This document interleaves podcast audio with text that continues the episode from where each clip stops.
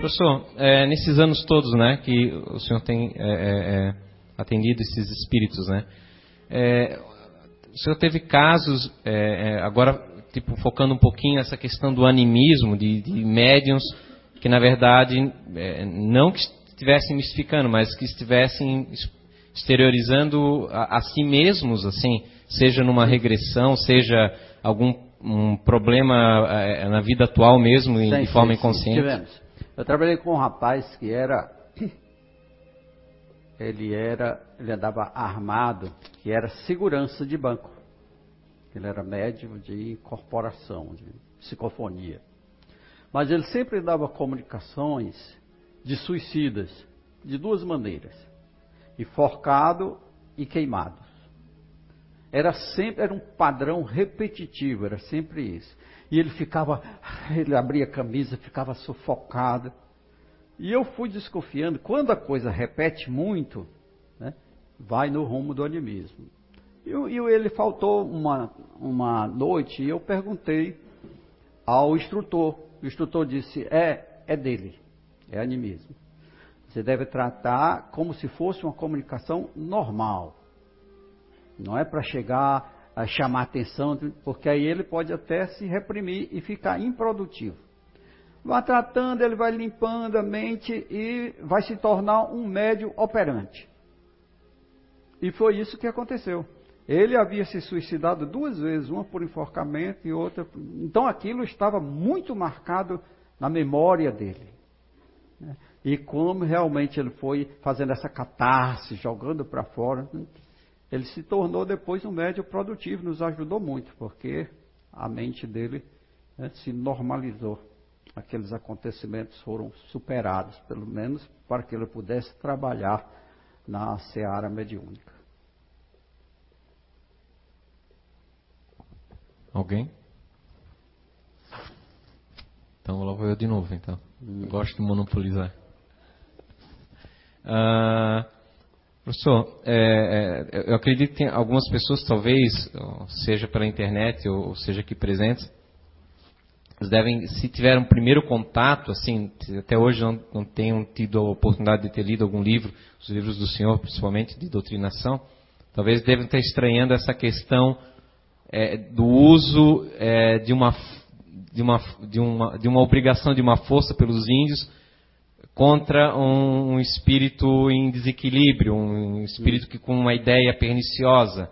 Quanto o senhor podia explanar um é, pouquinho ele isso? A, a, questão do livre-arbítrio. Ela está com a ideia, a agressividade, mas ele está lúcido, ele sabe o que está fazendo.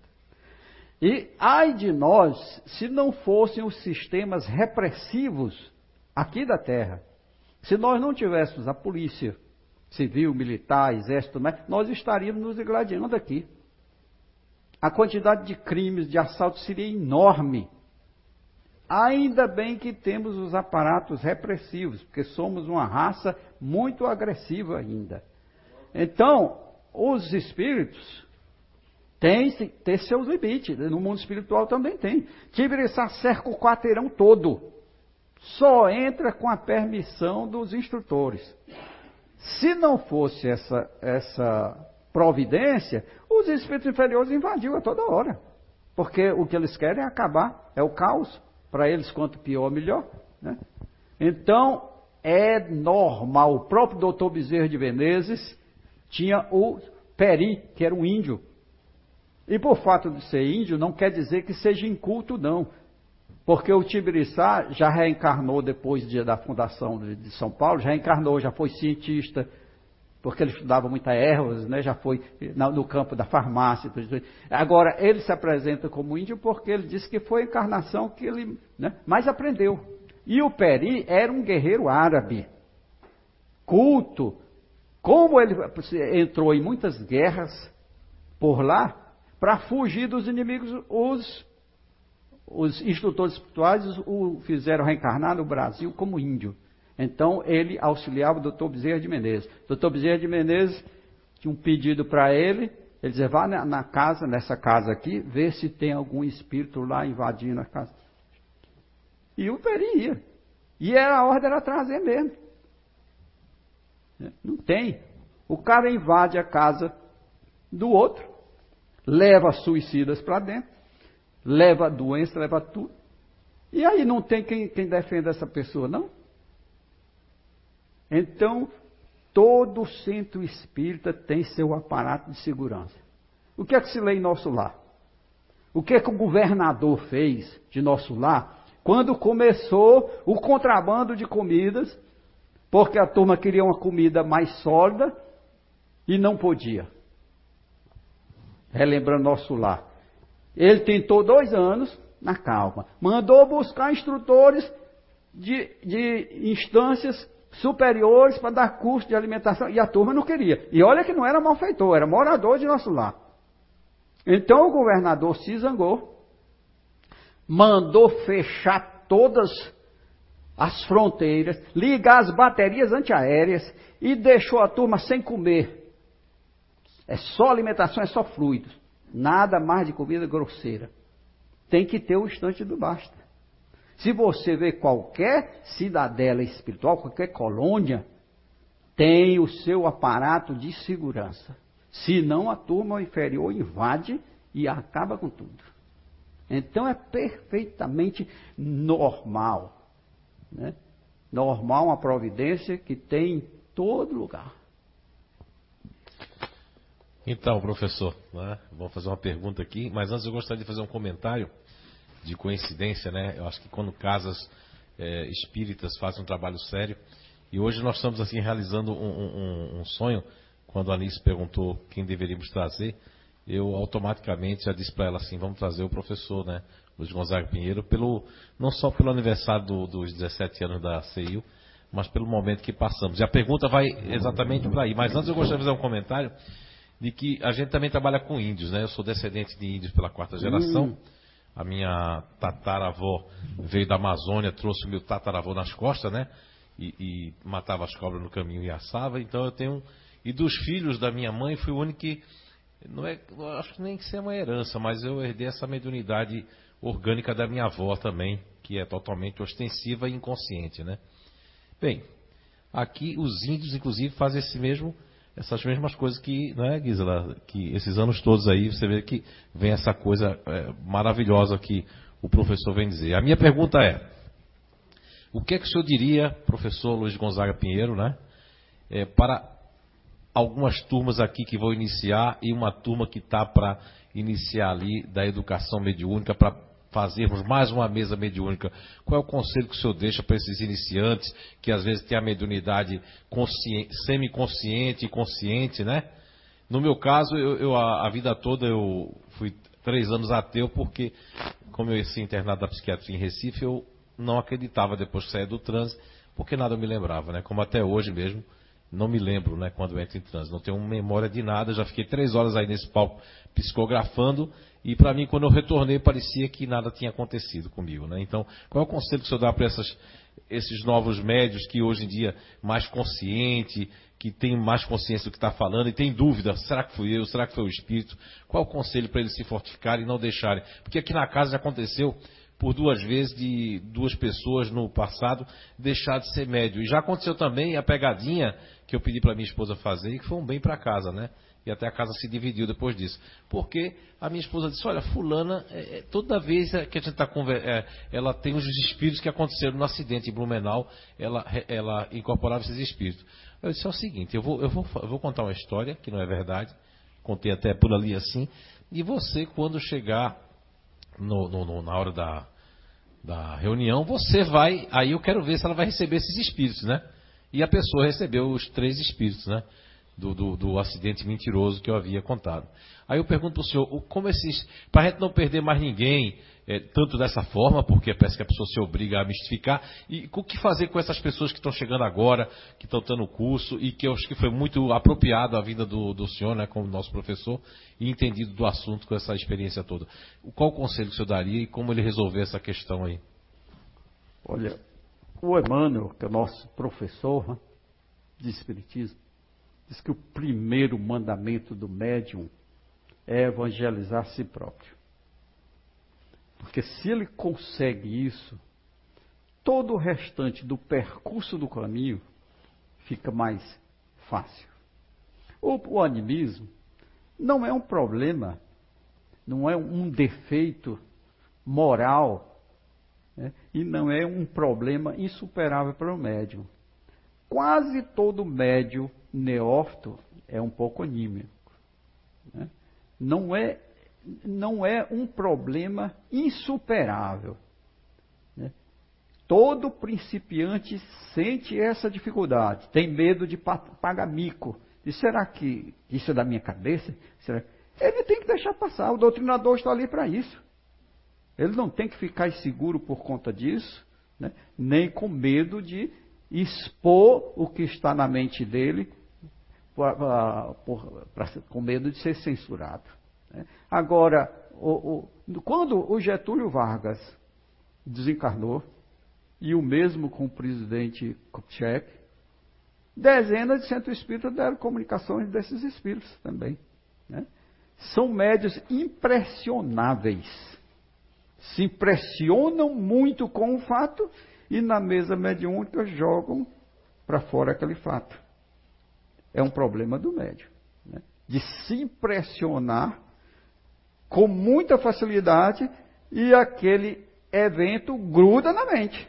E como a reunião mediúnica é um, um ambiente indutor, porque é um ambiente calmo, de pouca luminosidade, de música suave, então ele joga para fora aquilo que está grudado na mente dele. Mas existe estudo para tudo isso. Nos cursos de educação mediúnica trata-se de todos esses problemas. Eu detesto o curso de educação mediúnica de três anos. Às vezes eu chego em São Paulo e pergunto qual o tempo, três anos. Eu disse, rapaz, não faça isso não, porque três anos é um curso superior. Você entra na faculdade, três anos está formado. O médium chega querendo trabalhar, precisando trabalhar, perturbado e esperar três anos, os, os cursos de três anos ficam se arrastando. É, todo mundo vai se, vai, vai se despedaçando pelo meio do caminho. E chega lá no final, uma, duas pessoas, quando não se acaba. não. Os cursos lá nossos são 20 módulos de três horas. 20 sábados. A parte teórica. Sai dali já vai para a prática. Continua seu estudo, porque o médico tem que estudar a vida toda. Médico que não estuda é médico mistificado. Né? Agora, vimos as condições. Afetividade, principalmente. Né? Porque o indivíduo bem acolhido, bem tratado, com estudo, ele não sai dali, ele não cria problemas. Ele não gera problemas. Se ele tem um problema, ele sente confiança no doutrinador para dizer: pai, eu estou com essa dúvida aqui, esse pensamento, será que isso é Será que é coisa da minha cabeça? O doutrinador está ali para isso, para esclarecer. Né? Então, não, não, eu não vejo assim, muita dificuldade na formação de um grupo mediúnico. Quem cria as dificuldades somos nós. Né? Mas o problema é simples. Né? É como dizer, viver é simples, morrer deve ser simples também, né?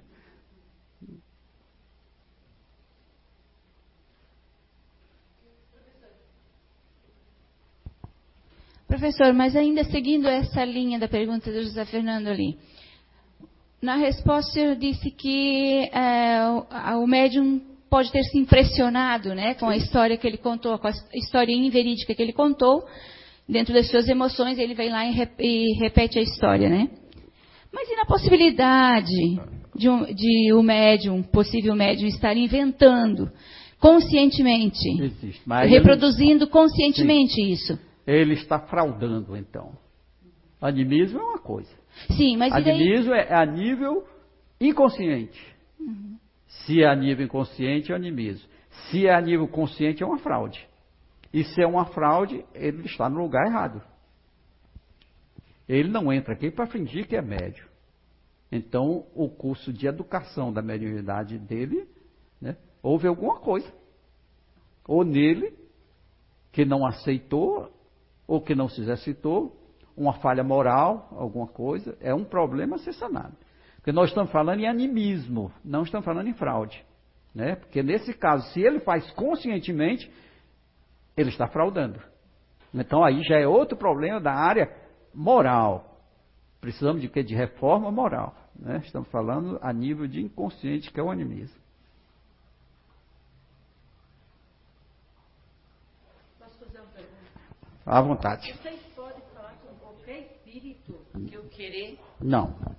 Não? Não. Por quê? Porque ele vem se ele quiser. É, lembra do Chico? O telefone toca de lá para cá. O telefone toca daqui para lá. Ah, mas eu queria que falasse com a minha mãe. Ah, mas aí, olha. Será que a sua mãe quer falar com você? Quer. Será que ela tem tempo de falar com você? Será que ela tem permissão de falar com você? Ai, Será que ela tem condições? Ela está bem de saúde, tudo ou está não encarnada? Será que já encarnou? Tem mil problemas. Ah, é? É, sim. Vê isso pra mim, lindo. Ah, não pode ver isso. Eu não faço isso de jeito nenhum. Por que não? Porque não é essa a função do Espiritismo. Ah, meu Deus. Eu Não é. perdi ela. Se ela quisesse realmente, saber. se ela quisesse e pudesse, Ah. né, se tivesse algum médio presente, houvesse uma urgência, uma necessidade, até agora ela, ela se comunicaria. Mas ela não sabe que eu tô aqui. Essa deve saber. As mães sempre sabem onde os filhos andam, sabe? As mães não são assim de ligar. A mãe é Será que eu nunca esqueci dela? Ela já esqueceu de mim? Não, é, provavelmente não. Verdade. É, o fato de você nunca ter esquecido forma um plugue com ela. Verdade. É, e, a- e o amor de mãe é um amor assim, muito sagrado, sabe? Muito forte. ah, mas eu entende? pensei que se, assim, vocês quisessem falar com, Não, não. com Maria, podia falar. Maria? Que Maria? A minha Maria, a Ah, minha sim, mãe. a sua mãe. Não, não, pode não. Depende de muitas variáveis, viu? É verdade. Depende dela poder, dela querer, dela ter permissão. Né? Porque nem sempre é, os espíritos têm permissão de comparecer, não. Por É exemplo, o Chico Xavier, ele era orientado pelo Emmanuel, era o, o protetor dele, né? Se um espírito queria se comunicar pelo Chico, escrever, tinha que passar pelo Emmanuel. Ah, mas espera aí, você vai psicografar o quê pelas mãos dele? É uma, alguma coisa séria? Vai ajudar no movimento espírita? Se fosse, passava não. Na- no, no estudo, no centro francês de estudos parisienses espíritos, São Luís era quem mandava, fazia o papel de Emmanuel.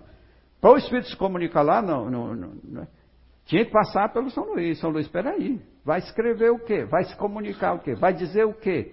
Então as coisas não são soltas, tem que ah, ter é, permissão. Lá em tem- é que nem aqui? Não, lá em cima é mais rigoroso que aqui. Aqui tem um jeitinho brasileiro, lá não tem. Verdade.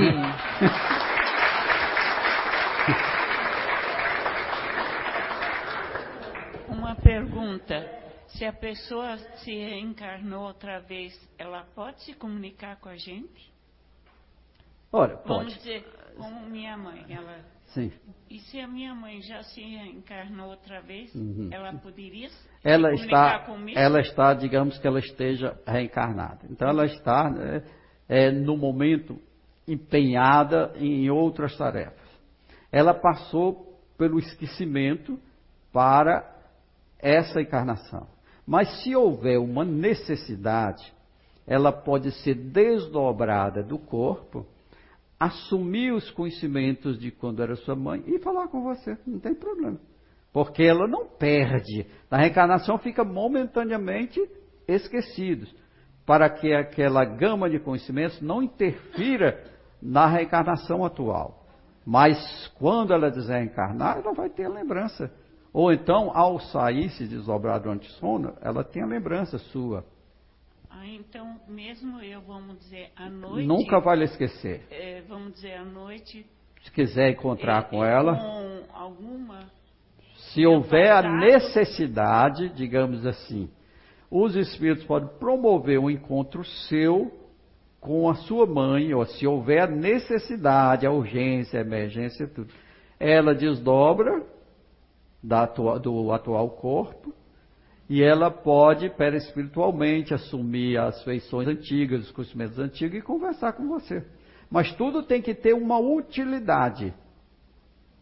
Se for só para dizer, ah, mãe, eu estou com saudade, ah, né, porque não, é, pode, não sei, né, depende de, de quem vai, vai examinar a questão, porque as questões são examinadas. Digamos um exemplo, a Meimei era casada, né, com o, o- o Naldinho aqui, E depois que ela, meio meio que eu estou falando, um espírito, né, que é muito trabalhador, que psicografava pelo Chico.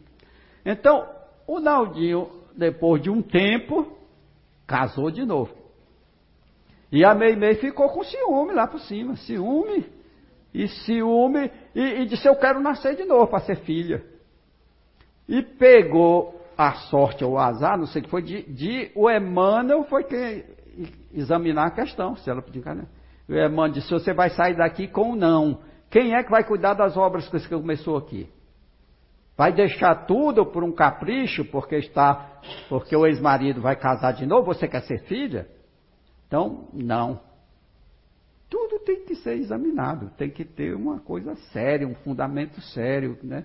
Que seja produtivo para a evolução daquele espírito e, e de outros. Não, ninguém reencarna assim sem uma autorização. Você olha o livro Renúncia da Alcione, né? Ela para reencarnar pediu permissão, porque era um, uma tarefa muito complicada, reencarnar num, num planeta inferior, ela que já estava num planeta superior. Oh. Eu que, boa noite. Boa noite. Ah, talvez minha pergunta seja até boba, né? Porque a gente fala muito da mediunidade, mediunidade e a preparação do doutrinador. Como é? Como que é a preparação do doutrinador? Quem doutrina o espírito tem que ser mais forte do que o próprio médium, não é? É, um pouco mais de profundidade, né? Como eu disse. Tem que ter uma moral bem maior do que o próprio médium. É, eu acho que todos deveriam ter, né? Mas, já, mas mesmo sem ser santos, ninguém deve esperar a santidade para fazer alguma coisa, né? Nós devemos nos esforçar, e essa é a definição de espírito, né? Espírita, como Kardec disse, conhece o espírito pelo esforço que ele faz em se melhorar a cada dia. Hoje melhor do que ontem, amanhã melhor do que hoje. Então isso aqui é ser espírita. E ser espírita médium é mais responsabilidade ainda. Porque a mediunidade, ela é planejada antes do espírito reencarnar, do planejamento pré-reencarnatório. Ninguém reencarna sem um planejamento. Esse planejamento é sempre a favor dele, para que ele volte melhor do que quando chegou. Como é feito esse planejamento? Reúnem-se o anjo guardião dele, os espíritos que o amam, seus familiares, e vão fazer um projeto execuível para ele reencarnar. E às vezes né, o, a dívida é volumosa e o cara diz, não, eu, eu quero ser, eu vou, quero um câncer, a lepra, mande aí, eu, eu quero pagar. E os espíritos, calma, pois vai ser médico. Né? Mediunidade é coisa boa. Então, é, é, é, o planejamento anterior. Muitas coisas são determinadas de você nascer. O seu sexo, por exemplo. Né? Se vai ser homem ou ser mulher. É, é, a mediunidade. Então, como é uma ferramenta de evolução, o que, que acontece com a ferramenta quando não é utilizada? Cai na tragédia da ferrugem, né? Então, se você recebe a mediunidade, você tem que estudar e tem que se esforçar para fazer bom uso dessa ferramenta. Aliás, isso não é só médio. Médio, doutrinador, cidadão comum. Todo mundo. Estamos aqui para crescer um pouquinho, né? para evoluir.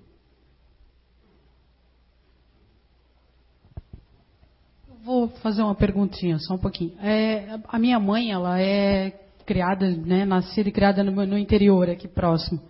E ela sempre comenta que quando eles andavam, assim, era bem longe um vizinho do outro e tudo mais. Então, às vezes, se juntava para ir ouvir rádio na casa de um vizinho, que era coisa de quilômetro, assim, né? Então, ela disse que eles andavam, daí saía, terminava a, transmissão, e aí eles iam para casa, 10, 11, 10 horas, 9 horas da noite. E ela disse que eles andavam todos assim com o braço dado, e se dizia assim: ah, não olha para trás. Mesmo escuro, um breu, não tinha mais ninguém andando na rua.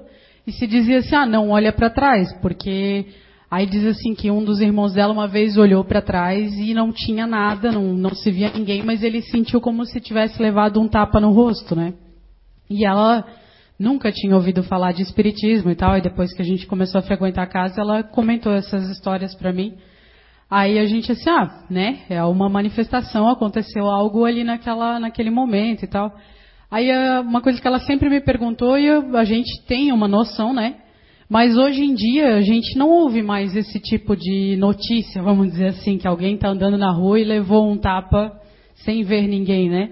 Então eu, eu pergunto, até uma pergunta até pode ser boba, mas enfim, é, será que atingimos uh, um grau de evolução do planeta que não tem mais espíritos andando na rua?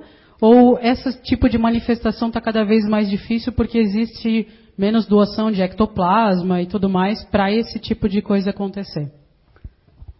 Bem, espíritos andando na rua, eu acredito que tenha mais. Né? Porque diz Emmanuel que são 7 bilhões de encarnados e 20 bilhões de desencarnados. Quantidade de desencarnados é muito maior. Né? No carnaval, então, eles invadem aqui, existem os blocos dos desencarnados que dançam ali com os encarnados, né? com aquela beleza. Agora, os espíritos gostam de brincar com o medo das pessoas. Né? Quando eu era criança, eu fazia aquela brincadeira do copo. Vocês sabem como é que é a brincadeira do copo? E, e a, a, gente já estava tão acostumado, depois de uma semana, né? Que fazia a pergunta, o copo se deslocava para o sim, para o não. A, a gente já estava tão à vontade que quando sentia que tinha um espírito, eu dizia, morreu de quê, velho? Era uma coisa íntima, né? já era para ser doutrinador. Aí um dia, né? Eu perguntei, quem está falando? E o Espírito foi no B, R, U, X, O, o bruxo. Aí nós deixamos o copo Os Espíritos se divertem com os nossos medos. Agora, a questão de dar tapa pode acontecer. E aconteceu, nós tínhamos um, um projeto chamado Projeto VEC, funcionou 20 anos. VEC é uma palavra radical do Esperanto, que quer dizer despertar. E esse projeto tinha é, é, era o curso de Espiritismo por correspondência e estava em cinco idiomas: inglês, francês, esperanto, espanhol e, e português. Eles entravam nos presídios de graça e tudo. É, é, a pessoa só pagava a correspondência do correio. E na Argentina, perto da, da, da, do, do, gelo já Chegou uma carta, porque esse projeto chegava, pela, né, chegava quando chegou a internet, ele invadia todos os rincões, de um cidadão que estava sem dormir. Ele começou o problema dele sem dormir. Porque quando ele saía do corpo, os obsessores estavam no pé da cama e mandavam tapa nele. E ele corria para dentro do corpo de novo, é, pesadelo, aquela coisa. Não dormiu mais. E os espíritos conseguiram a maneira de dar tapa nele acordado mesmo. Né? Aí ele escreveu, o doutor Bezerra de Menezes foi que cuidou do, do caso dele. O doutor Bezerra de Menezes pediu que nós transformássemos o domingo dos estudos em grupo mediúnico para atender obsessões complexas. Vou falar disso amanhã. E o primeiro caso foi o dele, que gerou o livro Desobsessão, a Terapia dos Imortais, é um dos livros que eu escrevi. Foi oito meses, que era um drama da guerra. Né? Ele tinha feito muito, conseguido muitos inimigos na guerra, né? porque na guerra você matar uma pessoa não é coisa do outro mundo. Você está ali para defender seu país, mas você usar a maldade, fazer além do que você aí já é censurável, né? Então era o caso dele. E, e doutor Bezerra, durante os oito meses, tratou do caso dele até que ele conseguiu né, pacificar e dormir tranquilo. Foi lá na, na, no caso da Argentina. Então os espíritos conseguem agredir mesmo. Né? Aliás, como vamos dizer amanhã, no fenômeno de poltergeist, que quer dizer espírito batedor, os espíritos conseguem atirar livros, né, tocar fogo em lençol, fazer isso aqui tudo voar pelos ares. É, Mediunidade é feito físico, né? Então, é, certamente os espíritos se divertiam com medo que sua mãe tinha, e os outros espíritos brincalhão que adoram fazer medo nas pessoas. Eu sempre ouvi falar que quando a gente vem com a mediunidade, a gente vem já para trabalhar. E quando ela quando vem, tem que, que seguir aquilo e tem que trabalhar. Agora você falou, ah, pode ela, quando ela está enferrujada. Enfim, acabou a de mencionar. ferramenta que a ferramenta, não usa, é. quando não usada, cai na tragédia da ferrugem, né? É o Isso. Emmanuel que nos diz isso. Então, quer dizer, a pessoa pode vir com a mediunidade e ela pode não perceber e, e não se dar conta e não prestar o, a- a- o serviço. Perceber, ela, ela sempre percebe. Ela pode não querer educar aquela faculdade e trabalhar no Espiritismo. Ela pode de chegar e dizer, não, eu não, não pedi isso. Né? É, na verdade, não pedi- pediu, implorou, né? às vezes implora, não pede. Mas, às vezes, digamos, essa pessoa nasce numa religião protestante. Ou nasce na religião católica. Ela vai oferecer resistência, né? É de- quando não tem a sorte de nascer num lar espírita, é claro que ela vai oferecer resistência. né? E determinadas pessoas realmente não, não querem isso. né? Mas não significa que ela não possa trabalhar num outro tipo de ajuda. Né? Tem tanto trabalho aí de como voluntário, não, ajudando as crianças com câncer. Então, tem mil maneiras de você ajudar o seu próximo. Se você não nascer, digamos, numa, numa religião espírita, né? Na sua. E, e- e, digamos que seja protestante, que eles, né, às vezes, não são muito simpáticos com os espíritos. Mas dentro da religião dele, eles podem fazer muito trabalho. Um, um- trabalho que os protestantes fazem muito bem é dentro dos presídios, sabia? Muitos espíritos daqueles carnados são rebeldes, eles se rendem ao, à, à Bíblia, ao Evangelho, tudo, eles se regeneram. Né? É, eu fui aos 18 anos para o, o, o ITA aqui no, em São Paulo. Eles, um dos nossos ah, colegas cearenses da classe desapareceu. Era naquela época do regime militar, da, da ditadura. E nós ficamos apreensivos, porque ele desapareceu. E nós descobrimos que tinha dois agentes federais disfarçados de aluno para ver a tendência política de cada um de nós. Então nós paramos a aula e o comandante lá do exército veio dizer que ele estava fumando maconha. É, ele se afastava pelos eucaliptos e ia fumar maconha. E o sentinela pegou. E ele foi condenado a nove anos de prisão. Então nós íamos todos sábados visitá-lo na prisão. Era um arame tão fininho que a gente via dele. E, e o- ele não ficou os nove anos porque os protestantes, que eram donos de, de loja, de fábrica lá, que faziam trabalho lá dentro, se interessaram por ele, ele tocava violão, tá? e tiraram ele da cadeia e levaram para a igreja, ele tocava violão e arranjaram trabalho para ele. tudo. Então, é um trabalho bom. Então, mesmo que a pessoa não queira seguir a mediunidade, mas esteja na religião, ela tem mil maneiras de fazer o, o bem. não é? Toda pessoa tem mediunidade. Tem o quê? Mediunidade. Nós vimos isso hoje. Tem raras que não tem, né? É, a mediunidade de intuição. Toda mãe tem, né? Com relação ao filho. De, de... Tem pessoas que têm medo disso. Ah, Isso é natural. A gente tem medo do que não conhece, né? Falta de conhecimento. Quando você conhece, e mesmo quando você admite que a morte, que é o que a pessoa tem mais medo, é um fenômeno natural, né? Tanto que no- na Europa, Estados Unidos, eh, aqui mesmo, existem cursos de educação para a morte.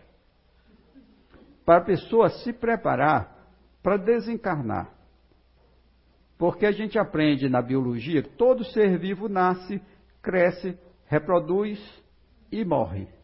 Então a morte faz parte de um processo natural. Ninguém escapa dela. Daqui a um tempo vão botar. E reencarna, porque a reencarnação não é coisa de religião, a reencarnação é coisa de ciência, e a ciência é que vai provar a reencarnação. Né? Então o Espiritismo adotou, esclarece, mas a reencarnação é uma lei natural universal. Ela vai ser provada pela ciência. Então, quando você aprende sobre a morte, os cursos de educação para a morte, né? você aprende que é um processo natural, então você perde o medo da morte. Quem já leu aqui os livros sobre a morte e o morrer, da doutora Elizabeth Kleber-Ross, ela era tanatologista. É um tipo de médico que trata de paciente terminal. O médico diz, vai morrer. é um câncer de pâncreas 100% letal, vai morrer. Entregava na mão dela. Ela ia tratar o indivíduo para que ele morresse em paz, para que ele aceitasse aquilo. Ela foi descobrindo que as pessoas pacientes terminais passavam por cinco estágios. Né? A primeira era a negação, dizer assim, não, comigo não pode ser, faça os exames de novo. A pessoa não aceitava aquilo, né? Depois vinha a revolta. Se, puxa, 7 bilhões, por que, que eu fui escolhido para morrer? Né? E depois vinha a barganha. A pessoa ia comerciar com Deus. Oh, se eu escapar, eu prometo que, que vou ser bom, que eu vou fazer isso. É, era um tipo de, uma barganha, né? E vinha a depressão e, por fim, a aceitação. Que era quando ela morria em paz.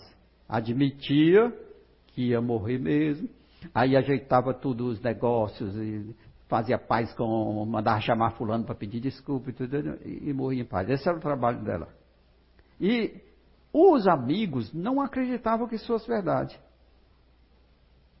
Aí ela foi, na última palestra, ela foi para se despedir, para pedir demissão.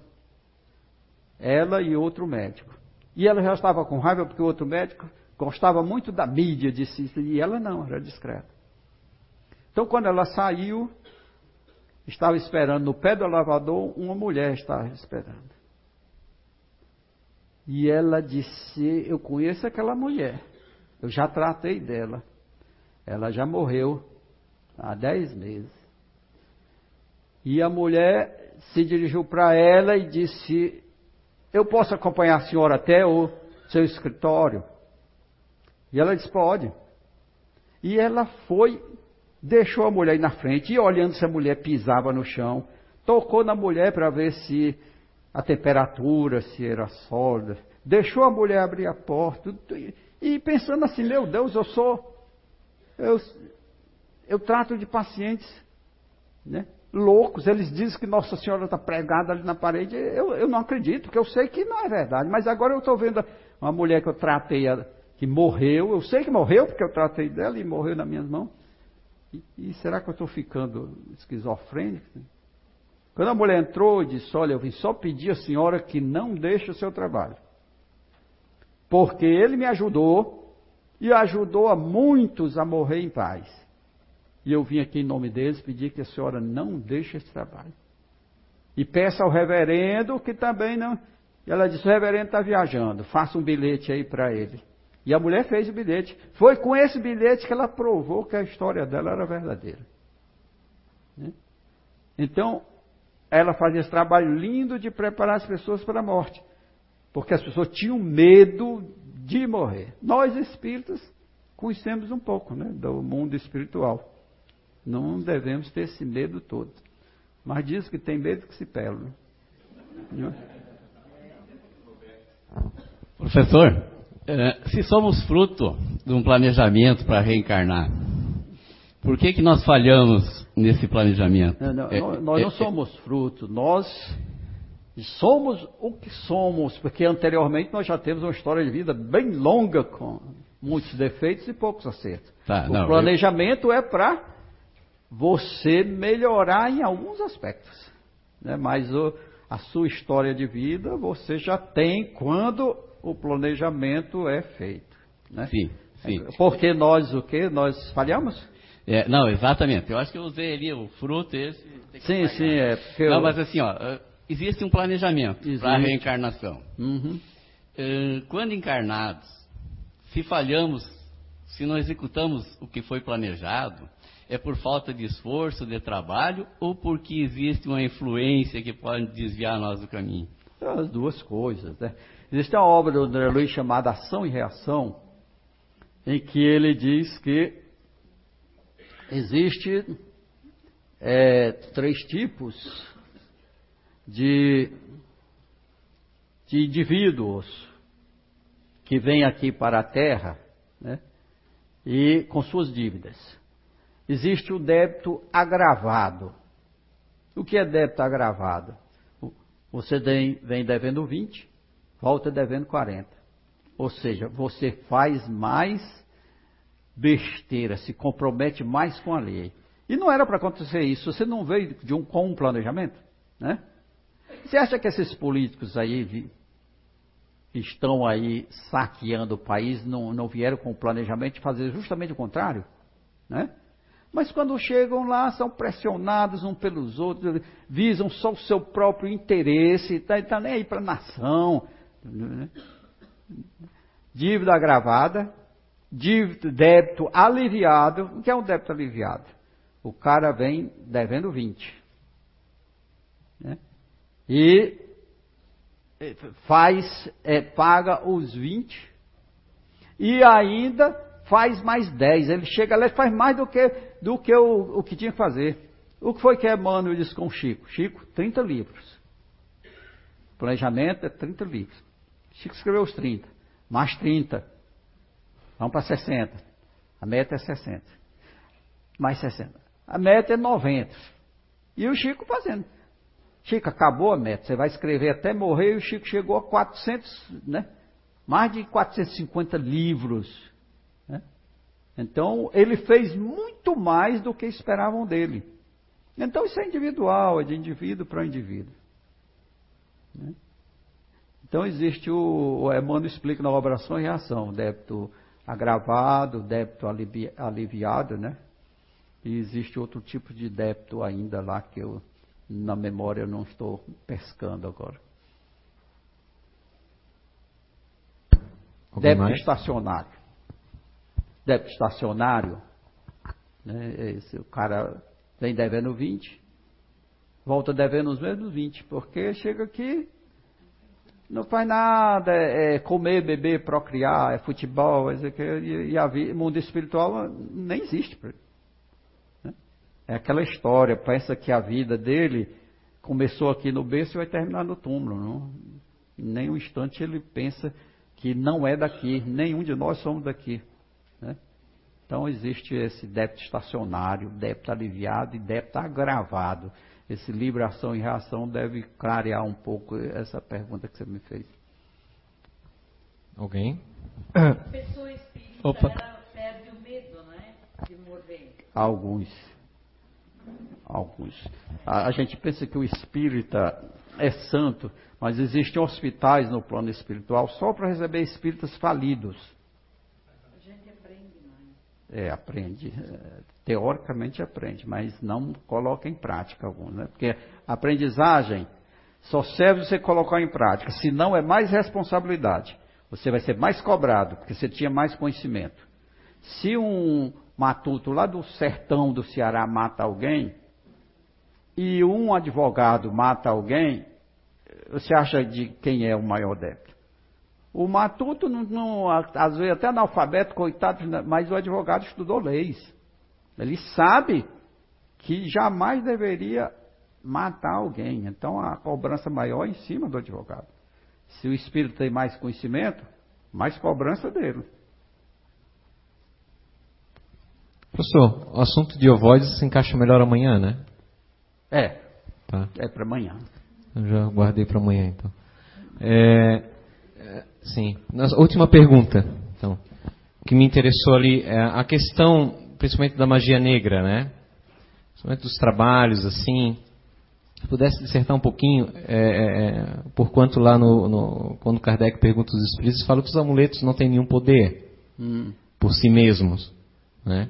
Por que a necessidade de desfazer a, a, esse trabalho? Isso é o, o que, que envolve? Por que, que o próprio espírito pernicioso que fez aquilo tem necessidade de ele mesmo, por si mesmo, ir lá é. desfazer, e a necessidade de desfazer a, isso. A magia negra, ela tem efeito.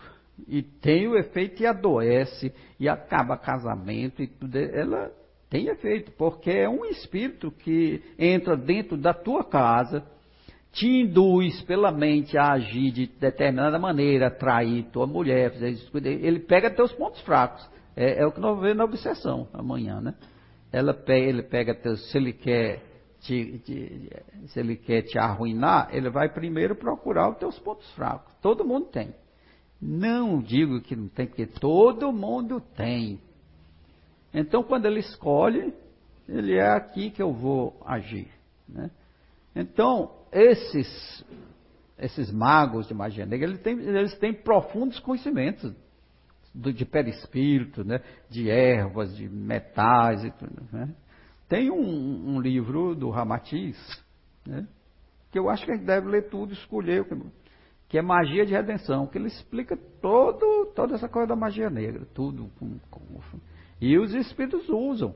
Em plena te, é, é, da tecnologia, os que estão mais, têm mais conhecimentos vão para a tecnologia. Mas a turma que vem da magia negra aí há, há séculos, muitos continuam nesse, nesse ramo, aí, nessa, nessa coisa do, do chamam de, de feitiço, né? o vampirismo. Né?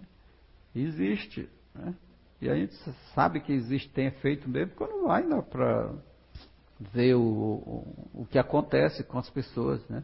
Realmente perdem emprego, bota para beber, perde, bota o carro para bater, faz tudo, distrai a pessoa, né? Então, tem efeito. As pessoas acreditem ou não, isso não interessa para eles não. Interessa o fato de você não acreditar ah, eu não acredito em espírito. O fato de você não acreditar não, não implica que não exista. Existe. Né? Muita coisa existe. E a gente desconhece. Então, mas é um capítulo né, à parte, essa coisa da magia negra. O Kardec disse. O que Kardec disse que você afirmou? Não, é que os espíritos afirmam que o, quando ele perguntava sobre os amuletos. Essas, sim, sim, né? sim. Né? Mas é, né, né, nessa história de amuleto, né? eles condensam, eles podem dizer o seguinte, eles condensam, se ele tiver um, uma, um, um aparelho seu, pendrive meu que estou aqui no bolso, se apropriar, eles condensam uma quantidade enorme de fluido ruim ali, nocivo. Né? É, é uma bomba fluídica. E quando chega na sua mão, né? se você não tiver a sua reserva, né, seus méritos, sua reserva fluídica, é uma brecha. Entra em sintonia, no caso? É, claro. Né? Então a coisa é científica, não é no campo do milagre. Não. Não, perfeito. Tudo, tem, tudo tem sua explicação. Né? Fica bem esclarecido. Gente, finalizamos, né? É... O que, que é, Jaque? Oi. Quer fazer? Sim. Vai, faz. Um, eu só queria. Eu não sei se é bem uma pergunta, uma dúvida, mas eu peguei um. Eu estava pensando ali na Joana Dark. Ela veio com uma intenção, certo? Ela veio com uma certa missão. Uhum. Pra, ela nasceu com um planejamento do que ela deveria fazer na vida. Um, eu fico pensando que existem várias pessoas, tipo Jesus, né, que eles vieram com um objetivo na Terra. E eu queria entender se às vezes alguns desejos que as pessoas têm podem, de uns desejos no sentido de querer fazer alguma diferença, uh, pode provir de influências externas de certos espíritos, pode influir desse planejamento exclusivamente, assim, ou se é da própria sintonia, se é o desejo próprio pessoal, de, devido a todas as encarnações que ela teve, esse desejo vem dela própria. Uhum. Pode acontecer as duas coisas. Né? Agora, se o desejo for ruim, claro que não vem do seu planejamento, que é para você voltar melhor do que você foi. Né? Acho que em todos os seus desejos, aspirações, sonhos, você tem que ver se a coisa é boa ou não. Né? Aquela história da árvore né, que ser um bom fruto é de uma boa árvore. Né? Mas, sendo coisa boa, pode ser que durante o sono, seu anjo guardião te chama e diz: Olha, cara, tu está se desviando aí da tarefa. Vamos, bom, deixa bem gravado isso na tua mente, para quando tu acordar, tu se lembrar e voltar para o caminho correto. Né? Agora, Jesus, nós não temos condições de entender. Nós não entendemos, não temos condições de entender o amor de Jesus. Eu estava falando aqui do amor, do amor da literatura, do amor dos poemas, do amor do homem por uma mulher. Isso a gente conseguem entender. Mas a cabeça de Jesus não, não dá para entender. Sabe por quê? Porque Jesus foi o engenheiro sideral responsável pela formação da Terra. Tudo. Científica, gravidade, distância do, da Terra ao Sol, pressão atmosférica, tudo. Ele presidiu a equipe. E isso há 4,5 bilhões de anos. E eu te pergunto: há mil anos você estava onde? Como era você? Há um milhão de anos você estava onde? Como era você? Pois Jesus, há 4,5 bilhões de anos, já era um engenheiro sideral que formou isso tudo. Então, tu não vem me dizer, comparar a tua cabeça com Jesus. Ah, Jesus empurrou os vendilhões, tudo. Tu está comparando a tua cabeça com a dele. Né? Então, nós não temos como entender o amor, o potencial que era Jesus. Embora ele tenha baixado ao máximo para para que nós o, o entendêssemos. Né? Obrigado, professor. Gente, vamos finalizar. Né? Um abraço, muito obrigado.